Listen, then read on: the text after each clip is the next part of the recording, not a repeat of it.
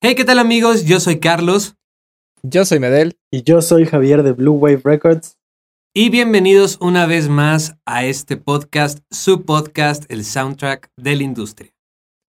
Por si es la primera vez que nos escuchan en este podcast, nos gusta platicar de todo lo relacionado a la industria musical. Pueden ser conciertos, eventos, artistas, música nueva, plugins, periféricos, software, hardware, de todo. De todo un poquito. Y para el día de hoy, como ya saben, vamos a abrir con artículos, cosas gratis. Como nos encanta, esta vez estamos iniciando el año no con plugins, vamos a recomendar una aplicación, pero es gratuita, así que igual cuenta. Vamos a hablar de un micrófono también por ahí que está en el mercado. Interesante, interesante, interesante. interesante. Una, una aplicación que de hecho, bueno, software de música que de hecho está nominado por la revista Sound on Sound como mejor software de música para este año 2022. Y como siempre, ya saben, vamos a cerrar con un tema de opinión, pues para poder debatir un poquito qué pensamos, qué nos gusta, qué no nos gusta, etc, etc, etc. Así que, pues, ¿por qué no? Vamos comenzando. Yamis, Muy bien, por favor, haznos el honor de decirnos de esta aplicación. Claro que sí, muy bien. Digo, antes, antes, si quieren, antes de empezar, nada más una disculpita si el audio se escucha un poco extraño, un poco diferente a como se escucha normalmente, pero es que tuvimos que hacer este podcast por Zoom porque si no, pues no salía nada, ¿verdad? Entonces. Pero bueno, estamos haciendo para, para cambiar de. Pero ahora sí, vámonos con la primera. De ambiente. Muy bien, ok. Entonces, eh, yo les tengo una aplicación gratuita que está bastante interesante. Es de una marca, eh, bueno, es de una empresa que hace plugins. Eh, si no mal recuerdo, es sueca. La, marca se llama Clevgrand, así se llama la empresa. Y bueno, esta empresa hace plugins de muchísimas cosas, compresores, ecualizadores, eh, saturadores, etc, etc. O sea, la verdad es que es una marca bastante, bastante completa en cuestión de los productos que ofrece. Y algo muy interesante es que justamente sacaron una aplicación para todos los, eh, para los dispositivos iOS que se llama Razel, la aplicación. Razel es una aplicación que, eh, lo que lo que hace es que te emula un shaker. Entonces, es como si tuvieras un shaker aquí en tu celular. Te suena ¿Ah, cuando, ¿En serio? Cuando lo mueves. Cuando lo mueves. Pero, tiene cuatro, cuatro distintos. Ajá, tiene cuatro, cuatro eh, ¿cómo se llama? Instrumentos distintos. Es un shaker en forma de huevito. Es otro shaker en forma de como de tubito. No, no sé si tiene como algún nombre en especial. Acabo, acabo de aprender algo. De hecho, de hecho, justo ahí iba. Lo acabo de ah, aprender. El, el, que es de tubito es como el clásico y ese es el shaker. el ah, huevito se le llama shaky egg. Ah, shaky egg. Shaky egg. Ah, bueno, ahí está. ¿Cómo, ¿cómo, dijeron, ¿Cómo dijeron que se llamaba la aplicación? Razel. R-A-S-E-L. Ah, ok, ok. Exactamente. Ok, muy bien. Ah, bueno, pues mira, ya, ya no, Javi nos, nos contestó esa pregunta. Este, bueno, trae esos dos y además trae un este mm, pandero y unas campanitas. Entonces está padre porque cada uno también tiene tres diferentes modos de como de sonido.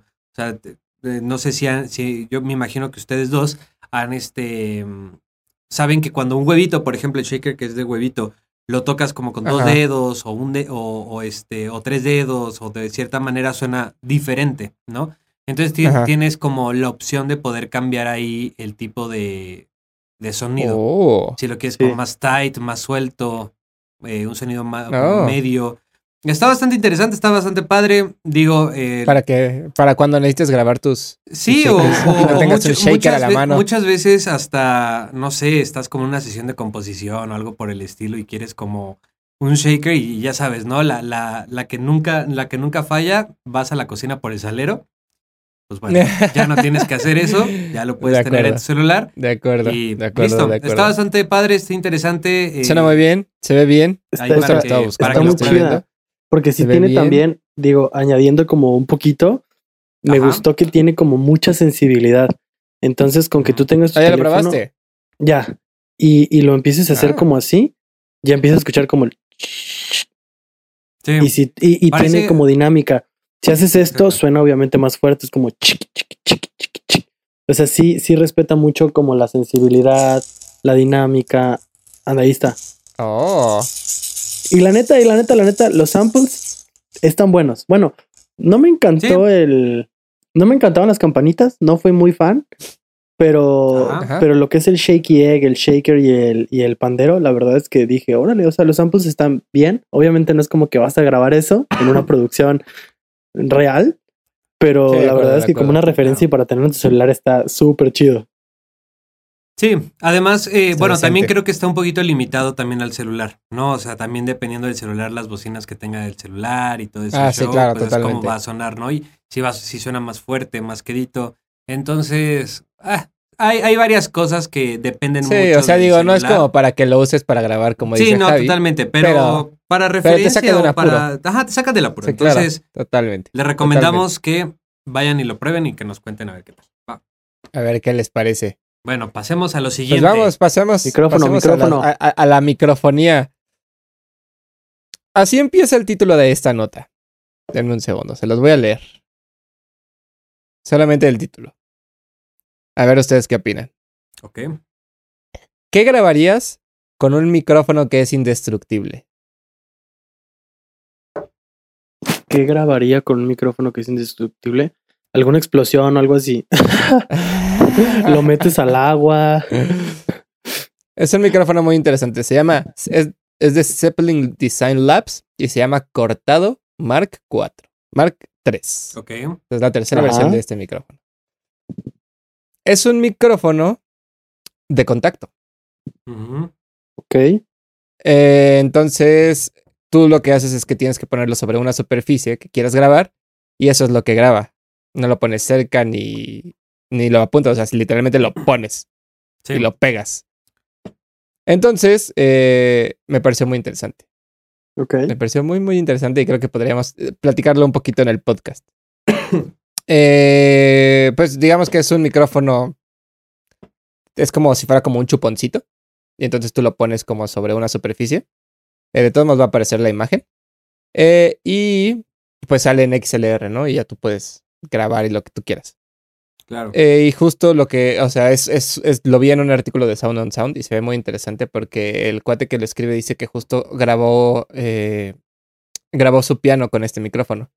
Y entonces no estoy muy seguro de dónde puso el micrófono, pero dice que justo como estaba como puesto en el piano, eh, o sea, sonaba bien, pero que detectaba mucho cuando pisaba un pedal. O sea, se escuchaba mucho en la grabación cuando pisaba un pedal. Y entonces, o sea, dice como de que es muy interesante cómo todas las técnicas de micrófono que nosotros tenemos ahorita, pues no funcionan para este micrófono, ¿sabes? Entonces es más como un eh, ensayo y error. ¿Qué? Órale. O sea, lo pensé mucho, es como de, pues así empezó la microfonía, ¿sabes? O sea, realmente también es como de, bueno, a ver dónde funciona y ya conforme lo fueron probando, o confo- ajá, conforme la gente la fue probando, fue como de, ah, esta técnica funciona o aquí es un, es un buen lugar para grabar o así, ¿no? Y creo que estamos de Y está muy acuerdo. padre. Perdón que te interrumpa. Ajá. Que sigue siendo dime, algo dime. muy subjetivo, ¿no? O sea, Sí, claro, totalmente. Porque hablar de microfonía, creo que ya existen demasiadas técnicas de dónde puedes Ujú. colocar un micrófono para que suene bien un instrumento. Si vas a utilizar técnicas Sí, acuerdo. estereofónicas, pues también como la teoría, ¿no? De cómo, pero pues al final, si lo pones de diferente manera a como dice la teoría y suena mejor, o es como tú realmente quieres que, que se escuche, pues ahí está bien, ¿no? O sea, creo Sí, que totalmente. Sigue siendo algo muy subjetivo. Sí, de, Sí, de hecho, o sea, digo, me pareció súper interesante. so- son, son muy interesantes estos micros. O sea, estos micros existen hace uh, muchísimo. O sea, digo, para todas las personas que nos escuchan o, o nos ven, Ajá. este, pues los micros convencionales, los que la mayoría de nosotros conocemos, este, pues son los de condensador, los de dinámico, los de listón, etc, etc, ¿no?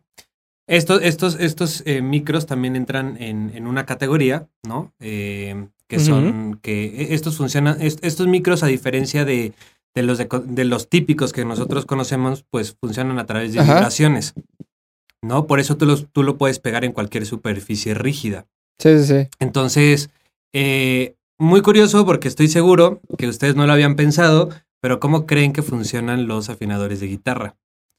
Los, los afinadores de guitarra Sí, que pues se ponen- vibra la, la Ex- guitarra, ¿no? O sea, exactamente. bueno, que hace que cómo vibre la cuerda con, bueno, con el Exactamente, o sea, lo- los, que, los, los que ponemos ahí hacia arribita en, en, en, el, en la cabeza sí. de la guitarra, pues no es, un, no, no es como un micro que está ahí escuchando. O sea, hay algunos que sí, pero hay otros que funcionan mediante este tipo de micrófonos de contacto. Em, y sí, son, son, son bastante interesantes. Igual eh, estos micros se utilizan mucho en, en, este, en música clásica para los violinistas. Es muy común que Mm. los, eh, que los, ¿cómo se llama? Que, que estos músicos, ajá, Los micrófonos con eso. eh, no, pues es muy, es muy común que ellos lleven siempre un, un- un micrófono de contacto. Entonces, Órale. por si no lo sabían. Ahora lo. No, no lo sabía. Ahora O sea, justo, el- o sea, como que justo el artículo empieza con un, eh, o sea, con esa pregunta y después se va hacia el que antes los micrófonos de contacto pues eran pues, medio chafas, o sea, porque Sí. metían mucho ruido, como Claro. todos los micrófonos cuando empezaron, ¿no? Claro. Pero que, o sea, justo dice como, o sea, al terminar este, eh, esta lectura, que se las vamos a dejar aquí en las notas del show y en la descripción, que está muy buena, la recomiendo, eh, dice que, o sea, que este micrófono funciona muy bien. O sea, y que funciona muy bien si estás dispuesto a experimentar como nuevas cosas y nuevas técnicas y nuevos sonidos y así. O sea, que no va a sonar ni como un condensador, ni como un dinámico, ni como un eh, micrófono de listón. Sí, Justo no, como otro de los ejemplos que pone es que lo pone en una tarola. O sea, como ya para, o sea, ya para grabar realmente como algo real, ¿no? O sea, algo ya más realista. Lo pone en una tarola. Y entonces dice que obtiene una, o sea, que junto con uno de. Eh, ¿Dinámico? junto con un micro de dinámico, ajá, con un 57, o sea, los puso en conjunto. Y dice que los dos se complementan muy bien, porque el de contacto le da como, justo como todo este gordito de la tarola y el, y el 57 le da todo el aire y todo el, el, el entorchado y así. Claro. Pero dice que, o sea, que ese literal, lo, o sea, si lo mueve así de que un centímetro hacia un lado ya suena completamente diferente. Sí, claro. Porque pues obviamente depende de cómo Sí, esté claro. vibrando el parche y así, ¿no? Entonces me pareció muy interesante. Y quiero son- pensar son que ahí también influye mucho, sobre todo pensar en una batería, en una tarola, algún elemento de percusión. Pues no solo el que lo muevas, sino dónde golpea el ejecutante. Sí, claro. Porque si de por Sí, golpear en, en- en el centro y en la orilla te da texturas distintas, que cuando se graba con un micrófono normal se pueden percibir. Ah, mira, golpea más al centro, más acá, pues con este que es de contacto ha de ser así. Sí, Diez todavía veces más mucho notorio. Y también creo que, eh, además de eso, debe ser muy importante eh, el material. O sea, yo sé que es madera, pero eh, si es madera con cierto acabado, si tiene alguna capa Sí. extra de... Además, honestamente, material. no, no, Ajá. no me queda muy claro cómo se pone. O sea, porque Según digamos que el micrófono, o sea, porque... Según yo es como O estos... sea, lo que voy es como... ¿cómo, cómo se llaman? Cu- Cuando vas a, al hospital o algo y que te pegan como el, un cuadradito. Ah, ok, ok, un- Ah. ok, los, el- como electrodos y así. Ajá, exactamente. Según yo funcionan Ah, de esa manera y justamente eso, Oh. pues es el, este, ese es tu, ¿cómo se llama? Es tu membrana. Vaya, O sea, vaya, ¿Es que así es lo el que micro? Ajá, ¿Así es el micro? sí. Ok, sí, sí, sí. Sí, justamente, ju- ah, pues justamente según yo también funciona como un... los Pero los por ejemplo, en esta foto, ¿Cómo se llama? Sí, como, ajá, ajá, Eh, como un estetoscopio. Estetoscopio, exactamente. Funciona más o Pero es menos que de, esa manera. O sea, ya- ahí ven que está, ven que microfonó como un pan tostado, Ajá. pero le puso como, o sea, le puso unas pinzas de, de madera. O sea, como, ajá, con las que sostienes madera, o sea, justo como para mantenerlos ahí. Sí, Entonces claro. digo, no sé, no sé. Sí, según yo lo tienes que pegar con algo. O sea, el micro en sí no, tiene, Ajá. no tiene un, un- un pegamento. Tienes que Ajá. pegarlo con algo, pero según yo es muy sencillo porque literal es como un... Como esas cosas que les digo, ¿no? O sea... Sí, este, O claro. sea, lo puedes pegar fácilmente. Y es... Qué locochón. Algo, me- algo También- que también me pareció muy interesante Ajá. es que al final del, del artículo te ponen los pros y los contras del micrófono. Y entonces, uno de los pros es que ahora puedes tener grabaciones de instrumentos acústicos que no tengan bleeding. Sí. Y es como, oh, eso tiene mucho sentido. Pues sí. Hecho, Pero sí, también claro. digo, me gusta, o sea, sí me gusta, genuinamente me gustaría mucho probar uno o dos de estos como para ver cómo funcionan y realmente como cuál es el resultado. Pues que se mochen. Sí, ya sé. También está padre porque se- según yo esa marca tiene otros modelos Y no está caro, cuesta micros- de micros de 160 contacto, dólares. Pero que son para que tú los hagas. Oh, DIY. DIY, exactamente. Creo que el Oh. modelo 1 o 2 de, de ese, Ajá. según yo, es para que tú lo hagas. Y te viene Oh. todo. No, no son muchas partes. O sea, es, es- es- es muy sencillo. Sí, sí, sí. Pero lo puedes hacer. Está cool. Pues si alguien lo ha vaya, utilizado. suena bien. Sí, por favor, si déjenos, Ajá. déjenos en los comentarios si es que alguien ha utilizado uno, porque estaría súper interesante. eh, no nada más eh, como conocer de sus resultados, sino hasta saber qué es lo que han grabado. Sí, exacto. Exactamente. Escucharlo. qué locuras escucharlo. han hecho. Está cool. Muy Y bien. hablando de grabación, Ajá. Ajá. voy a pasar al siguiente tema, que es un software. No es precisamente un DAW. Es un software de grabación que funciona como si fuera, em, digamos, concentra señales para poder hacer sus ruteos. Entonces, Ajá. es, te permite rutear señales tanto locales como remotas. Entonces, Ok. Em, digamos que te permite tener jams con tus amigos músicos de cualquier parte del mundo. Em, te permite tener sesiones de preproducción, de producción, grabación. Y todo esto lo que hace es rutearlo a tu DAW. De hecho, en el video ex- explicativo del software, se ve que esta persona rutea de, de distintos, eh, ya sea de él, canales locales que tiene y canales que le están llegando eh, vía remota y todo eso lo manda a live para grabarlo. Pero, ok, ajá. Continúa, continúa. Ahora, este, también mencionan eh, la parte de, de la latencia, porque sí es un Ajá. es todo un tema. Pero Ajá. ah, es como es como su propuesta de valor hasta cierto punto, porque trabajan como para que justamente sea lo menos eh, pesado posible trabajar así. Entonces, de un radio de 0 a 640 kilómetros aproximadamente, porque te lo ponen en millas, tienes Ajá. de 5 a 35 milisegundos de latencia. De 0 a 600 kilómetros cuadrados. Ok. De 5 a 35. De, desde los 640 kilómetros hasta los 4800 kilómetros aproximadamente, entre 40 y 80 milisegundos de latencia. Pero kilómetros cuadrados. Ah, supongo. O solo kilómetros. Solo kilómetros. Ah, ok, ok, ok. Sí, porque es de Mm. distancia, ¿no? Ujú, distancia. Sí. Y Pues de aproximadamente de, de- 8000 o más, pues ya son como unos 100 milisegundos. Ok. ah, ok. O sea, pero, No, pues pero los tiempos de latencia están ¿De 0 a bastante 600 buenos. dijiste? ¿0 a 600? De 0 a 640 kilómetros. ¿Te das de Está cuenta, muy bien eso. amigos? 640 kilómetros es de Ciudad de México a Acapulco. Un poquito menos, o sea, No, un poquito menos. más. Ah, ¿De o sea, es un poquito más. No, son como 300, ¿no? Sí, O sea, no, sí no sé cuánto sea, 600, pero entra dentro de ese rango. Imagínate que estás en Acapulco y De podemos tener una Acapulco. preproducción y vas a tener una latencia de México Acapulco de 5 a 35 milisegundos. Eso está muy bien. Está súper bien. El programa ¿Cómo se, se llama... Ah, empezamos por ahí. Se llama Grave Setter. Grave Setter con, con doble T.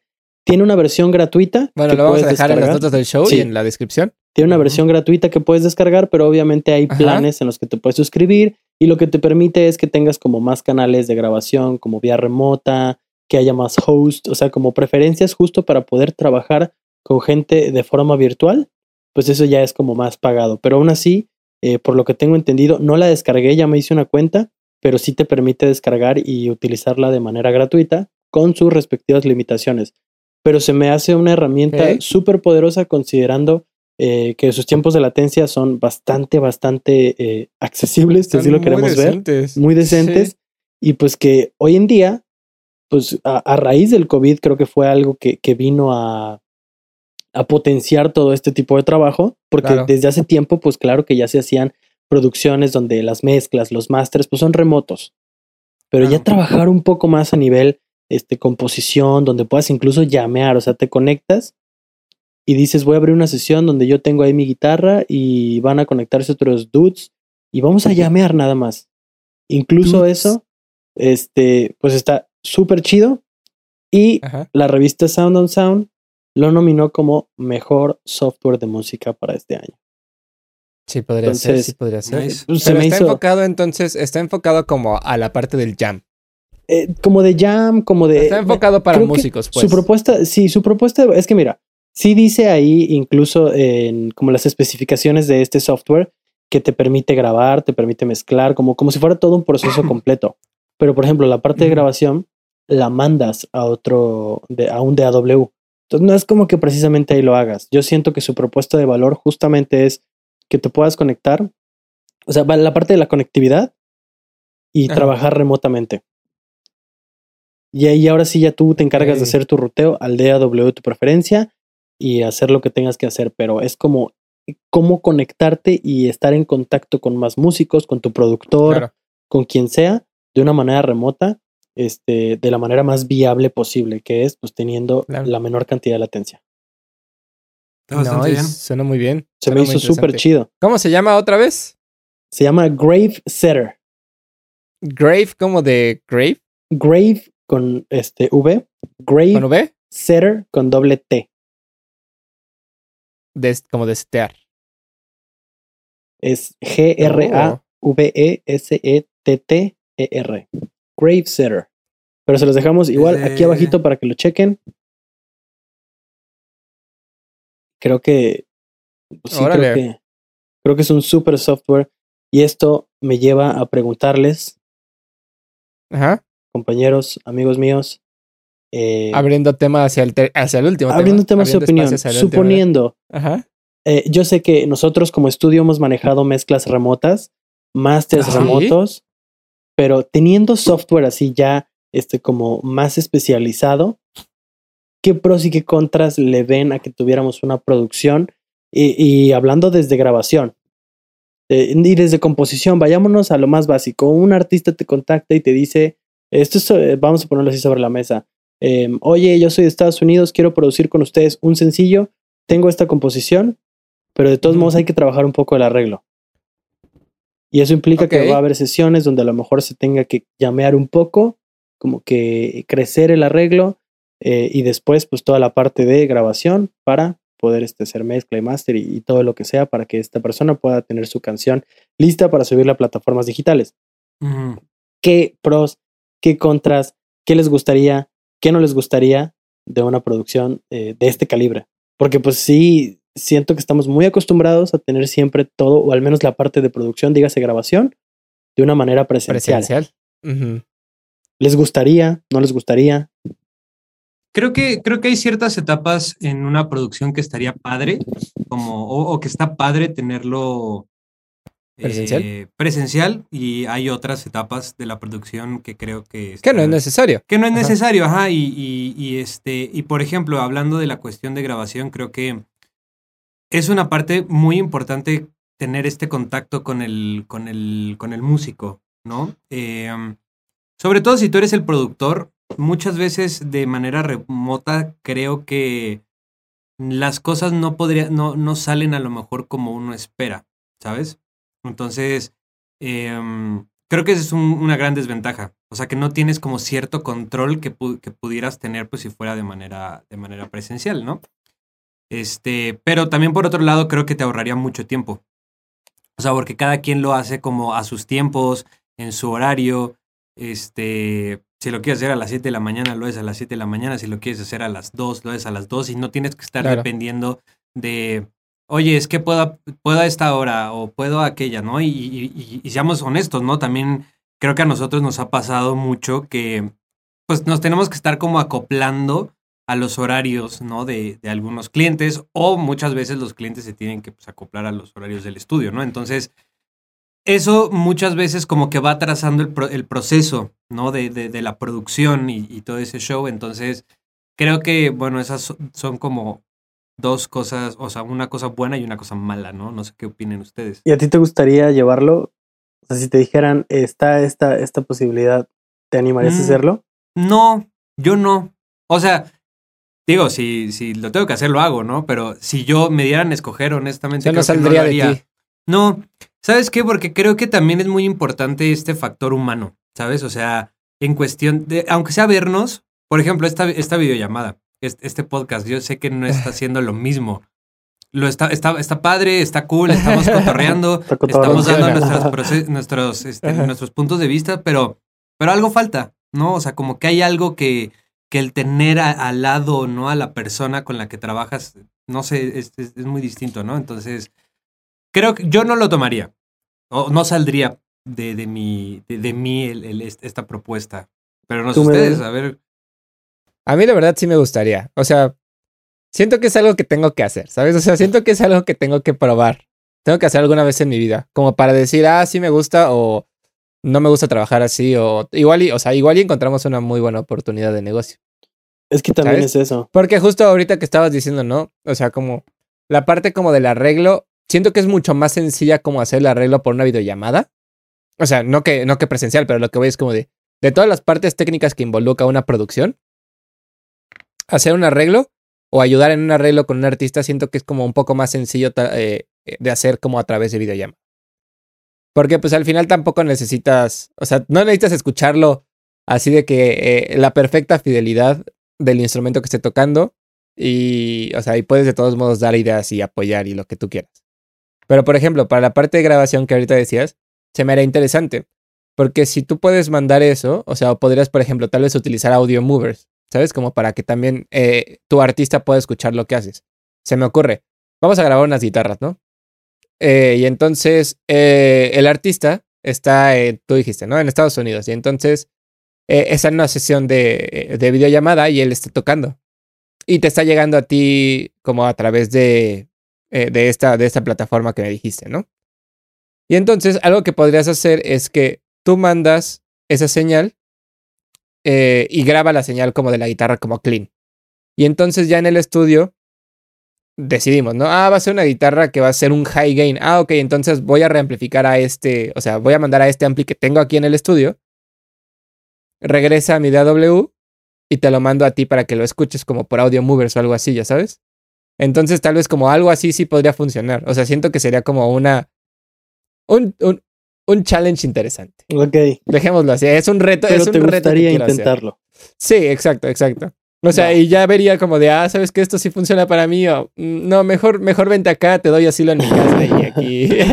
Ahora, también tienes que considerar que eh, esa opción que tú planteas, o sea, estás también muy atado al, al, al equipo que tenga el, Sí. el cliente. sí, Eso, O sea, sí estoy de acuerdo. también es No todos, Totalmente. no todos tienen una Estoy de acuerdo. interfaz Universal Sí. Audio, ¿no? O sea, No, no, no, no, no, pero, o sea, seamos honestos. tam- O sea, no necesitas, o sea, no necesitas una interfaz de Universal Audio, ¿sabes? O sea, con No, una yo lo sé. Focusrite 2 y No, 2 pero- No, funciona yo lo muy sé, bien. o pero sea, para esa, para esa aplicación. pero pues, lo que voy es justamente tienes que considerar que la calidad puede que no sea la que, la que Sí. tú esperas o la que tú Claro, estás acostumbrado. claro. O sea, porque O sea, creo que es una gran desventaja. creo que en unas guitarras el ejemplo que diste es brutal, ¿no?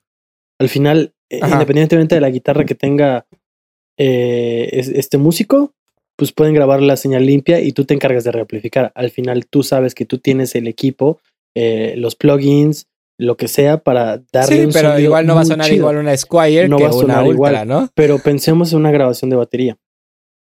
Sí, de, acuerdo, no sé, o sea, completamente. Y, y también yo no sé si esa persona sabe microfonear para entonces sacarle el mayor provecho.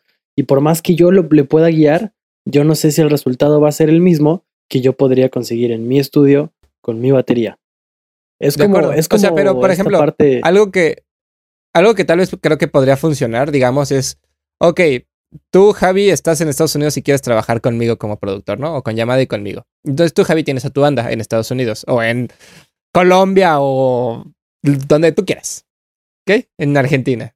Y entonces, pero quieres que nosotros te hagamos la producción porque te gusta cómo hemos, o sea, cómo eh, nuestro portafolio y lo que tú quieras. Entonces creo que algo que tal vez también podría funcionar es como de, ah, ok, yo te puedo llevar la producción y tú grabas todo allá y nada más me mandas a mí para que mezcle. o sea, sí, pero entonces Pero ya yo estoy claro. contigo. O sea, yo estoy, yo estoy pues contigo. No, no, no, sí, porque yo estoy contigo como durante todo este proceso de producción. Entonces tú vas a un estudio y en el estudio, o sea, yo hablo con las personas de ese estudio y pido que me manden, o sea, nos conectamos al mismo tiempo para yo poder estar escuchando y estar presente durante la sesión. Sí, ¿sabes? O sea, bajo esa premisa podría funcionar. bajo también. precio Sí, podría funcionar Sí, pero siento bien. que no es el, no es el punto, ¿no? No, más allá de que no sea el punto, Ah. porque esto es como encontrar alternativas que está chido, o sea, al Sí, final sí, funcionaría. sí, está bien. también es pensar en, en el bolsillo del artista. Porque a lo mejor si ellos lo hacen remotamente contigo es porque saben que les gusta tu trabajo y están pensando en que todo va a ser contigo Claro, y que pues tienes una tarifa de por la producción del sencillo va a Claro. costar tanto. sí, de acuerdo. Pero si para ellos implica rentar un estudio además para que les graben, pues Sí. se, se puede elevar O sea, siento que, siento que depende mucho como del proyecto, ¿sabes? O sea, sí, pero claro. sí, o sea, siento que sí sería algo interesante intentarlo como Sí- para sí ver se cómo puede funciona y ver lograr. realmente, o sea, exactamente, o sea, ver realmente si es realista o no es realista, porque se, o sea, porque simplemente podría ser que no y ya, o sea, no funciona en nuestra industria hacer ese tipo Deberíamos de cosas, ¿no? intentarlo. Sí, claro. O sea, por ejemplo, yo te, o sea, eh, el psicólogo con el que yo voy me dijo que se le abrieron muchas puertas porque pues ahora da terapia en Colombia y en, en Argentina y en Chile y así, ¿sabes? Pues sí, porque es algo que, o sea, al final del día es una plática, ¿no? Que tal vez no nos Claro. requiera como este, Claro. esta interacción eh, presencial, pero justo como que nuestra industria no sé, ¿sabes? O sea, pero tampoco he escuchado a alguien que lo haya hecho, como de primera mano, ¿sabes? O sea, que me diga, yo lo hice y no funcionó, o sí funcionó. Pues hagámoslo. Entonces, por eso me gustaría hacerlo. hagámoslo. Si Así que si alguien está escuchando nuestro podcast, que no sea de la Ciudad de. México y que quiera una producción, búsquenos. Hola. Hola. igual les damos un buen descuento, nada más por haberlo. O sea, si nos dices, "Lleg- lo llegamos aquí porque lo escuchamos en tu podcast, les damos un, Un buen descuento, descuento, un descuento por experimentar. Exactamente. Me parece. Va, va, va. Pues amigos, creo que creo que es momento de empezar a cerrar este episodio. Exactamente. Eh, ¿Qué tal si nos vamos con las recomendaciones musicales que ya saben que es de cajón? Ah, cerrar con una vía recomendación musical para este fin de semana. Así que quien gusta comenzar, Placa. Va que va. Yo, yo comienzo, yo comienzo. Ya tengo, ya tengo mi canción. A ver. Hoy voy a recomendar otra canción de música electrónica porque por supuesto que sí. voy a recomendar Trans. Es de una artista que es, es, o sea, una leyenda del trans. Se llama Cristina Novelli y la canción se llama Guiding Light. La recomiendo ampliamente. Está fabulosísima. La estuve escuchando esta semana y fue como de, oh, qué buena rola. Y después vi de quién era y fue como de, claro, eso tiene mucho sentido. me cuadra, me Es como cuadra. esta, es como esta voz del trans que siempre, o sea, que la has escuchado, pero que no sabes cómo se llama. O sea, hasta que ya te clavas y dices, ah, ok, esta artista es tal, ¿no? Pero que está- salen muchas canciones porque ella canta en muchas canciones de muchos artistas muy grandes. Ok.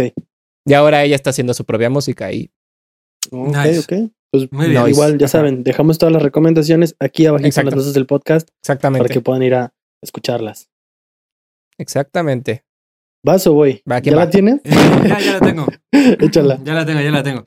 Este, yo voy a recomendar un disco. Ya había recomendado una canción. Ya, ya había recomendado. No te- una, si recomiendas este, un disco, no te toca recomendar dentro de siete semanas, ¿eh? ¿Por qué? Nah, hombre, cállese, O hombre. ocho semanas.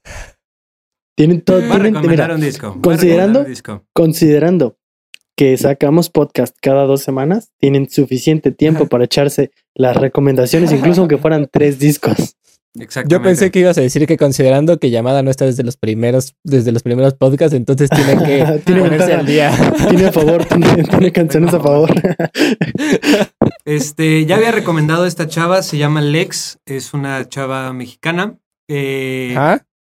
ya había recomendado, les digo, una canción de ella, pero ahora voy a recomendar su disco, está muy bueno, se llama Nocturno. Y está bastante Muy padre. bien. Si les gusta como Muy el bien. pop, cyber, punk, no sé. Ah, es la chica la que hace las, Sus las portadas. portadas, ¿no? Ándale ella. Órale. Su disco está muy Están padre. Está muy padre, está cool porque además es un eh, álbum conceptual, entonces pues está padre. Justamente Nice. estaba, estaba viendo que eh, en sus redes sociales subió como toda la historia detrás de ese disco, cuál fue el concepto y todo ese show. Entonces se lo recomiendo ampliamente. Denle una escuchada. Además es corto, ¿no? Las canciones son cortas. Sí, dura como dos minutos y medio. ¿Cuántas canciones tiene? tres. Eh, ha de tener como seis canciones. Ah, es como lo mismo que una canción de Dream Theater, si recomendaras. Entonces, pues, Exactamente. Ah, sí. Sí, son cortitas las canciones, está, está cool. Ah, está muy bien. Tú, Javi. qué Cuéntanos. chido. A ver, Javi. Estamos arrancando este año con recomendaciones musicales de mujeres en la industria. Eso me gusta. Yo voy a recomendar Excelente. a Nati Peluso. Una ¿Nati canción que se- Nati Peluso. Peluso. Una canción que se llama Buenos Aires. Ok. Es, es, es la chica que nos, enseña- que nos enseñaste que es, eh, que es extravagante, ¿no? Ah, sí, pero esta canción. La del video que el micrófono nada Sí. más está. Sí, justo es la chica extravagante que les había mostrado. Nada más que Ajá. esa live session es como demasiado extravagante. Eh, esta es una Ok. canción normalita, normalita, así como muy ok, soft, ok. muy a gusto, muy tranquila. Y esta semana justamente la estuve escuchando. Y está buena la rolita. Me gustó. Buenos Aires Nice. de Nati Peluso. De una escuchada. Pues ya se la you know ahí. Ahí lo dejamos a- aquí abajito en la descripción y en las notas del show todas las recomendaciones. Pues Es creo que ya es suficiente por este podcast. Podcast distinto. Estuvo muy interesante. Me divertí mucho. Aprendí mucho también. Amigos, por favor, si les gustó este episodio, compártanlos con todos sus amigos, familia, conocidos, el novio, la novia, el tío, la tía. Eh, en los recalentados, bueno, creo que ya no hay muchos, pero digo, por si todavía tienen, también con el gato, rosca. con el perico. Para, para la rosca, exacto, porque la rosca Para la empieza, rosca. empieza y se queda todavía Estoy unos días. Así que, Estoy de acuerdo. Entonces, yo soy Medel.